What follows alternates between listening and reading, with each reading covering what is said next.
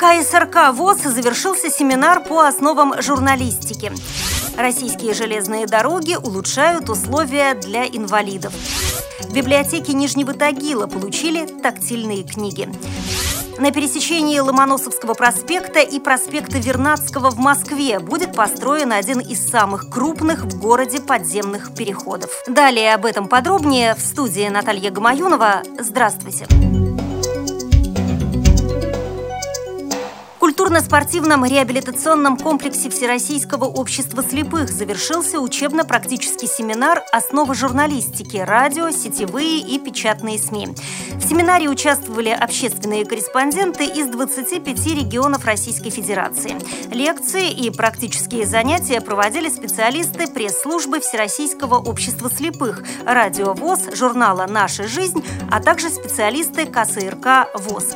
За время семинара его участники получили базовые знания и умения по работе со звуком, подготовке радиопередач, речевому этикету и другим профессиональным вопросам.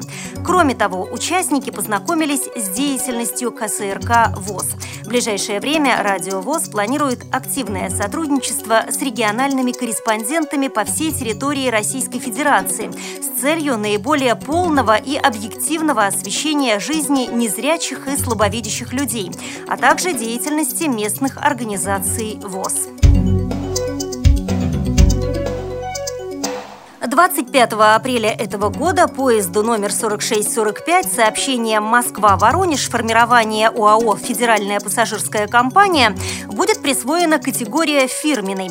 В состав нового поезда войдут штабной вагон с купе для пассажиров с ограниченными возможностями, купейный, два плацкартных, семь вагонов с местами для сидения и вагон-ресторан. Специальный вагон оборудован подъемником для инвалидной коляски, который позволяет пассажиру, не покидая коляски, осуществить посадку в поезд как с высокой, так и с низкой платформы. Размер двухместного купе шире стандартного. Специальные вспомогательные ремни, установленные в купе, позволяют пассажиру пересаживаться в кресло без посторонней помощи. Изменяемая в удобное положение спальная полка обеспечивает пассажиру комфортный проезд. Для удобства в туалетной комнате установлены дополнительные поручни, а также световое и звуковое табло для пассажиров, имеющих проблемы со зрением или слухом. Учитывая особенности слепых и слабовидящих людей, выключатели, розетки, кнопки вызова проводника в купе расположены низко. Кроме того, рядом с ними расположены специальные звуковые устройства и таблички шрифтом Брайля. Автоматизированная система связи позволяет в экстренной ситуации вызвать проводника. Приобрести билет в специальное купе пассажир с ограниченными физическими возможностями или его представитель может в любой билетной кассе ФПК.